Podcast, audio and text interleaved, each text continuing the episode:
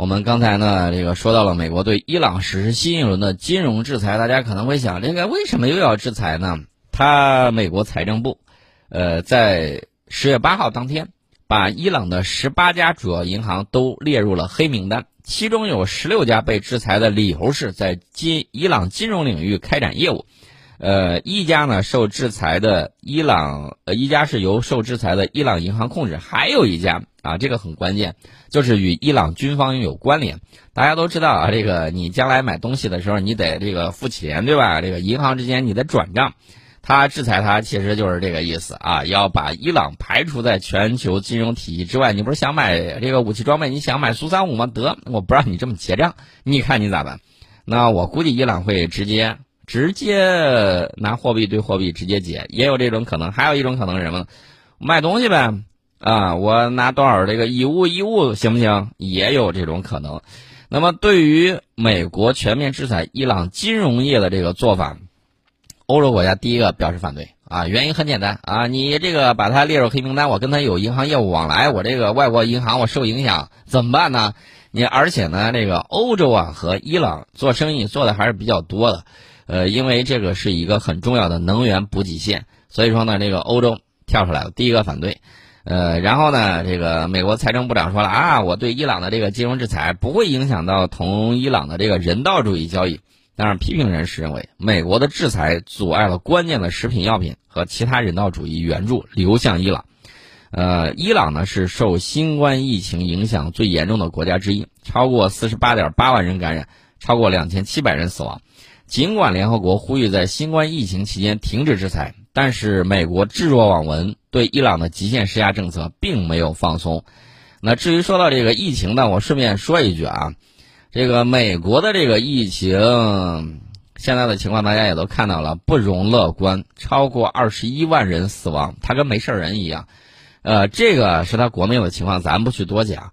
我要给大家说一个消息，其实印证了我之前一直的判断。我最早的时候我说他那个医疗船去没用，然后他那个全是二两栖攻击舰出问题，我说他会有，接下来还会有他的航母，还有他的驱逐舰，还有他的潜艇都会出问题。结果不出所料，后来我又告诉大家，我说美国隐瞒了他的这个舰艇遭遇到疫情的这个情况，因为他以保密为由说啊这个没有，就是没有啊，你这么说话一点都不精神，还能去开军舰吗？一百九十多艘军舰染上了新冠病毒，美国军方一直以保密安全为由，拒绝透露各军种新冠肺炎病例的具体情况。但是，美国海军最高指挥官、海军作战部长麦吉呃呃，就是麦克吉尔迪上将近日罕见透露，累计已经有一百九十多艘美国海军舰艇出现新冠肺炎疫情。一百九十多艘，你统共有多少艘？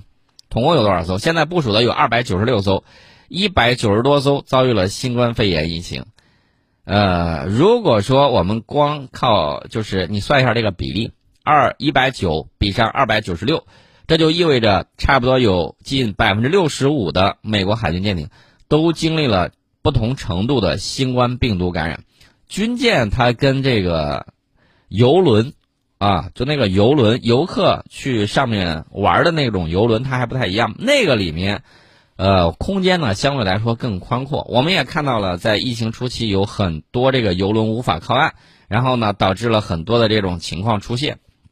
美国的军舰它比游轮更加封闭，为了作战需要。那你说它的这个情况会比游轮轻还是会比游轮重？我个人认为可能比游轮的这个问题更加严重。你看他现在急急忙忙，又是派这个什么麦凯恩号，又是派他这个航母，稍微一能动弹，他就恨不得能累生双翅飞到印太地区。原因很简单，就是告诉全世界，我现在还能动弹，你们可别过来啊，别吓着我了，我没事儿，我还行，他还行。那他行不行呢？你看他的这个总统，呃，进医院出来，然后说好了，你信吗？一个七十多岁的老年人。然后呢，遭遇了如此凶险的这个病毒，你要真有特效药，你为什么不给那些美国人去用？如果你没有特效药，那你这个是不是策划出来的？因为毕竟在九月十八号的时候，美国有人就说出来了，他可能会搞一个什么呢？得了这个疫情，然后又这个迅速治疗，然后在选票上拉选票，说你看我比那个瞌睡桥啊水平要高多了，我得过之后我就不会再得了，对不对？这让我想起了这个清朝选康熙做这个皇帝的一个原因，就是得过天花，脸上长了麻子之后他不会再得了。但是新冠病毒可不管这个，新冠病毒得了之后他还会再得的，然后会染感染上不同的这种类型。至于说美国大选如何玄幻，我顺便说一句，FBI 宣称破案了。破获了一起民兵组织要绑架州长的案例，这就相当于什么呢？相当于他的这个民兵组织啊，在其他国家相当于绑架一个省的省长。你能够想象这种情况吗？那叫个乱呢！最近，我看到基辛格老爷子也站出来说话了，说你们别闹腾了，你们在国内这么闹腾的意见都不得统一，你们怎么可能一致对外啊？就教育他们呢，千万不要这个样子，要给你们的这个行动。啊，与中国的这个 PK 要画一个底线，不要越过底线了之后闹得不可开交。基辛格老爷子有这样的说法。当然了，基辛格老爷子肯定是向着他们自己人，对不对？呃，把这个有一些家伙过来挑衅，说的如此清新脱俗，大家也会看到人家的这个 春秋笔法啊，这个也是值得学习的。为什么呢？我们虽然不屑，但是你必须得了解，防就是害人之心不可有，防人之心不可无。这一点大家要注意。至于说到美国海军舰艇经历了不同程度的新冠病毒感染，呃，美国海军上将吉尔迪说，隔离检测和对密切接触者的追踪这些积极的早期行动有助于控制疫情。这两天我看到美国有一个研究说，新冠肺炎病毒是靠这个飞沫啊，就是那个气溶胶传播的。过了半年了，亲。过了半年了，我们早都告诉你了，你现在才得出来研究成果，这是证明你的科技很强大，还是证明你的这个信息很闭塞？我不知道，在他的这一个信息场里面，对外界的这个信息隔绝的有多么厉害啊！现在我们也看到了，有一个美国海军陆战队的士兵，在网上嚎啕，不是大哭啊，在嚎嚎叫啊，要杀光华人，这是他的这个说法，这是反映了美国。这种上层到下层啊，通过这种洗脑甩锅，然后造成了这么一个情况。对于这个可怜虫，我并没有什么这个更多的想法，我只是说他们的愚民政策做的实在太好了，啊，靠这种信息选择信息黑箱，然后导致他们就有这样的见识。那你能怪谁呢？这是他的这个情况。虽然美国海军上将证实了这个说法，但是相关的美国海军官员没有立即对此予以证实。哪些舰船曾出现疫情，以及疫情严重程度如何，这些都还不清楚。根据美国五角大楼的规定，从今年春季开始，美国海军停止通报具体部队的新增新冠肺炎病例。我昨天给大家讲了，美国的 F 三十五战斗机那个飞机在加油的时候坠毁，还有一个重要原因，就是它这个飞行员。曾经密切接触了可能感染新冠肺炎疫情的一个战友，然后这个人呢，他当时压力就比较大，要出结果了，他也不知道到底出没出结果，他是不是要隔离等等，他都不清楚。那，在这种压力的情况之下呢，他空中加油的时候，他就一杆子摔地上去了。啊，这种情况也有，这种情况也有的。所以说，美国空军的情况你也看到了，那美国海军的情况，还有舰载机飞行员。是不是他把这个，比如说这个舰上有病毒了，他然后正好执行的是什么任务呢？把这个飞机开到基地去，开到岸上基地，然后进行轮换驻扎。那出现这种情况会导致什么呢？会导致疫情的扩散吗？会。你追踪了吗？不知道，我们都不清楚。美国海军发言人埃米丽·威尔金，他在这周的时候对《海军时报》表示，这一百九十艘舰艇之中，包括海上和停泊在港口的舰艇。他在一封电子邮件里面是这么说的：“他说，我们到目前为止还没有出现像罗斯福号航母和基德号驱逐舰上那样大规模爆发的疫情。”那我就纳了闷了啊！罗斯福号相比着驱逐舰啊，就是航母相比着驱逐舰，它的这个空间会更开阔一些。那你这个病毒还会选择性的专捡大个的咬吗？我觉得不可能吧。你到底做到了什么样的程度？不清楚。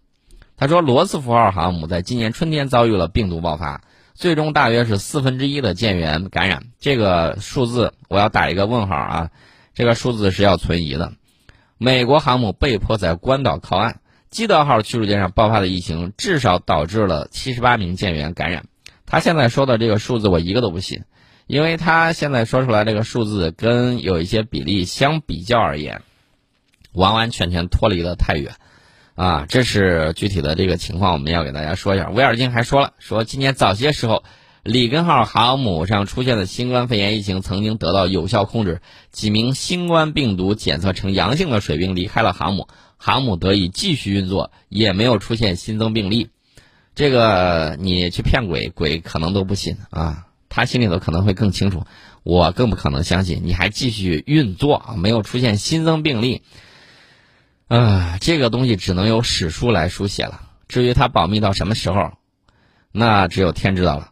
所以说，再等一等吧。截止到九月三十号，他们报道的说，美国海军有一万啊零五百八十五名士兵感染新冠病毒。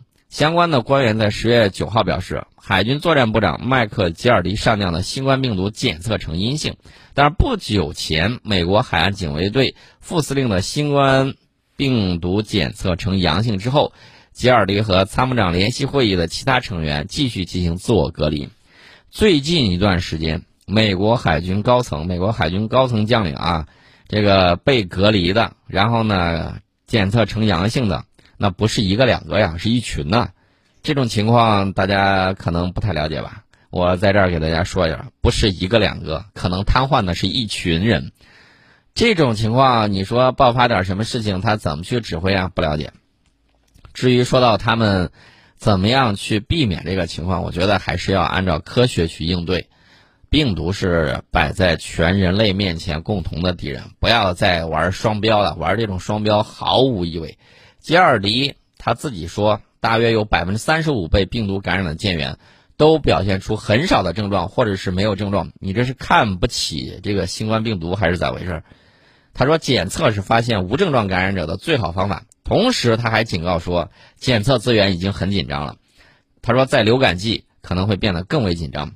我昨天看了一个消息，说在什么地方生产的口罩呢？美国买了大概有两亿多个吧，在斯里兰卡发现生产口罩的那家厂家爆发了聚集性的这个新冠疫情。那这个口罩有没有被污染？已经销往美国的怎么办？我都不知道，我不清楚他们到底是怎么去做这件事情的，所以大家只能，哎，你你把所有的刷的副本全都交给他啊，然后人家就是不学，就是不做，就是为了选举，双方互相甩锅，然后呢，甚至在竞选的这个辩论大赛上，呃，人家号称自己得了新冠肺炎，然后呢，在那儿狂喷了两个多小时，然后呢，这个竞选者也是一个老头了。啊，这种老人政治，他结果怎么样呢？被喷了那么长时间，中间还有一个老年记者，主持人啊，就是那个很著名的那个。那这个情况，大家是不是想一想，都去检测一下啊？都去去做一个体检，出一个报告，看看哪些人需要隔离？你看那个节目还要不要做下去？其实我觉得这个大家都知道啊，在气溶胶的这种情况之下。距离很近的时候是有这个风险的。我不知道华莱士有没有去做检测，或者说华莱士有没有什么特效药，或者说华莱士这几天上不上节目，我都不了解。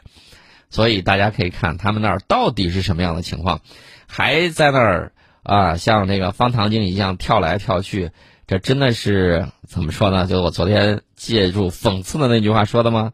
啊，这个我们就不管你了啊。我们先进一下广告，广告之后我们再说另外一个人。这个人更有意思，不是一个人，是一个国家。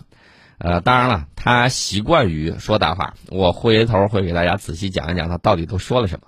欢迎大家回到听世界节目当中。接下来呢，我要给大家说一个事儿，大家可以当笑话听。为什么这么讲呢？英国第一海务大臣最近满嘴跑火车，说中国海军会沿着北极航线抵达英国。英国媒体呢，因此就高潮了，说战略威胁来了，战略威胁啊。哎呦，这个脑洞开的可是比较大呀！怎么一八四零年到现在之后没过多少年，这个东西方情况逆转了还是咋地啊？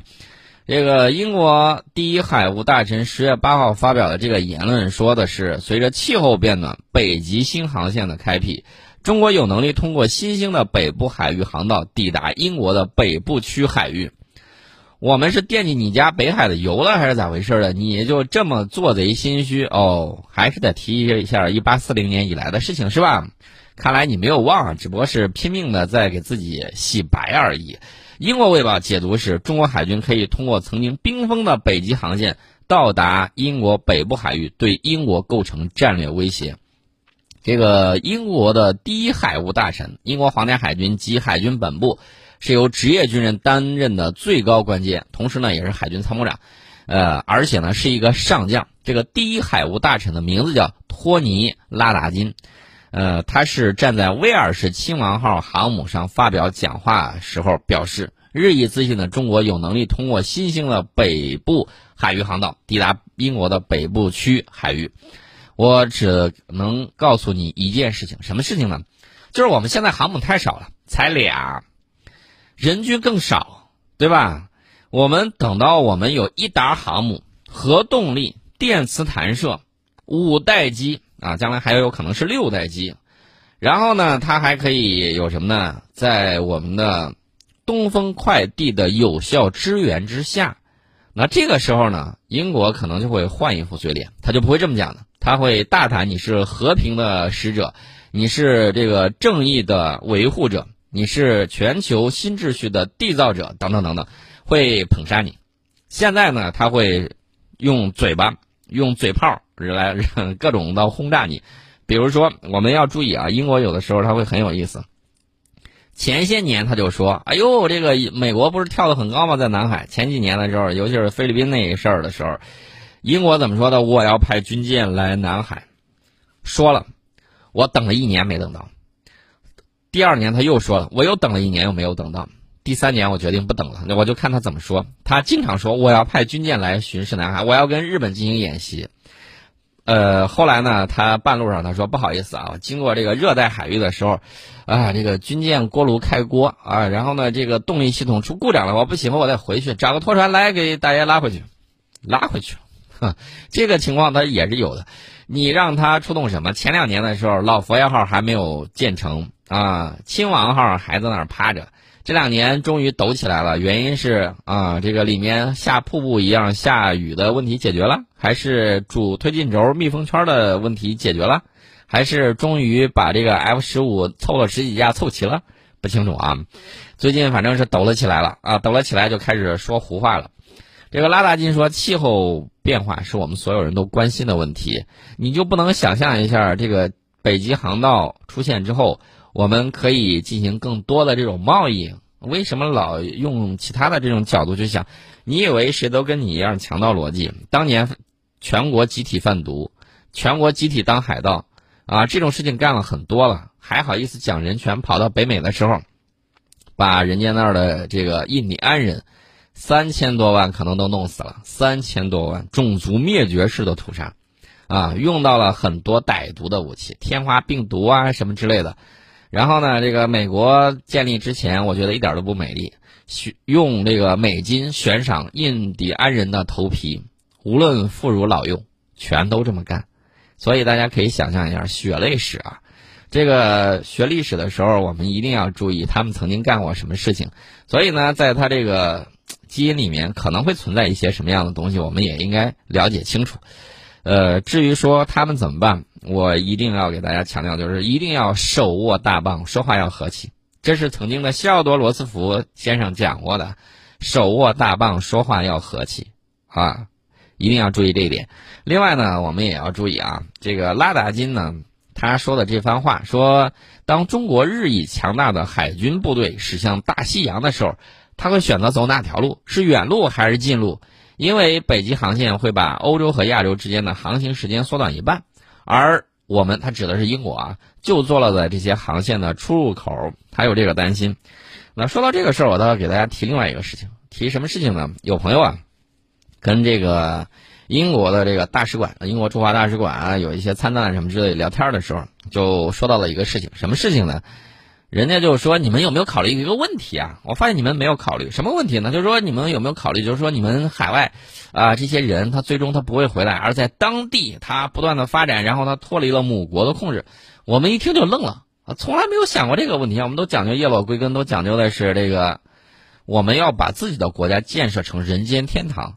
我们万万没有想到他们居然会有这样的问题。但是这样的问题。”你读过历史的时候，你认认真真去想一下，你会发现啊，确确实实啊，他们就是这么干的。美国不就这么独立出来的吗？就是因为不想多交产业税，搞那个茶党，对吧？然后呢，跟那个母国打了一通啊，大打出手，最后呢，逼着老爹叫自己爸爸啊。这种情况我们也看到了。那至于说他的这种想法脑洞大开，我觉得不光是这个文明之间的这种理解的这个问题，我对这种强盗逻辑理解不能，但是你一定要熟悉。为什么要熟悉呢？要用别人听得懂的话跟别人讲。他听得懂甜枣，你千万不要给大棒。他的天灵盖说很硬，我就能够听得懂狼牙棒。你一定要使劲敲他，他才能够听得懂。这是我给大家讲了一番，这个英国的啊第一海务大臣以及英国的这个卫报啊他们的观点。英国卫报还炒作中国海军实力啊，捧杀我们。他这是一贯的，说我们目前拥有世界上最强大的海军，装备了三百五十艘舰艇。尽管英国海军拥有了两艘航母，但军舰数量排名在全球第二十八位。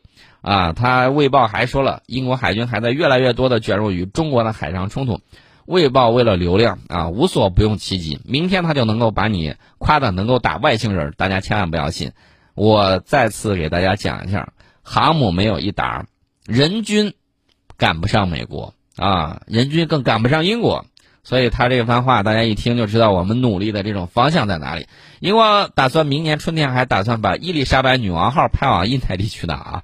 呃，至于说老佛爷号会不会在半途之中，啊，舱室之内养王八这种事情，我觉得交给他们去做就行了。记住啊，即便是养真养了这个什么虾兵蟹将，这个也是大自然的馈赠，呃，一定不要把人家给煮熟了吃了。为什么这么讲呢？环保组织盯着你呢啊！注意不要破坏生态平衡，不要乱扔东西，不要砸到花花草草，要维护地球的和平与生态的这种安全。你自己好好想一想。卫报的这个报道，他们自己本国很多网友就不买账啊，这个大家也都了解。所以说呢，你就不用太替他们操心了。蜻蜓的朋友们，大家好，我是蜻蜓战略忽悠局和宋伟观天下节目的主持人宋伟。我在蜻蜓上所有的付费节目，尤其是今年的《战略忽悠局》第二季，通通打五折。另外呢，如果用户之前在蜻蜓没有买过付费节目怎么办呢？你可以享受到比五折更优惠的折扣。大家注意啊，这是宋老师跟蜻蜓这边沟通，为粉丝争取的福利。希望用我们的声音呢来陪伴大家。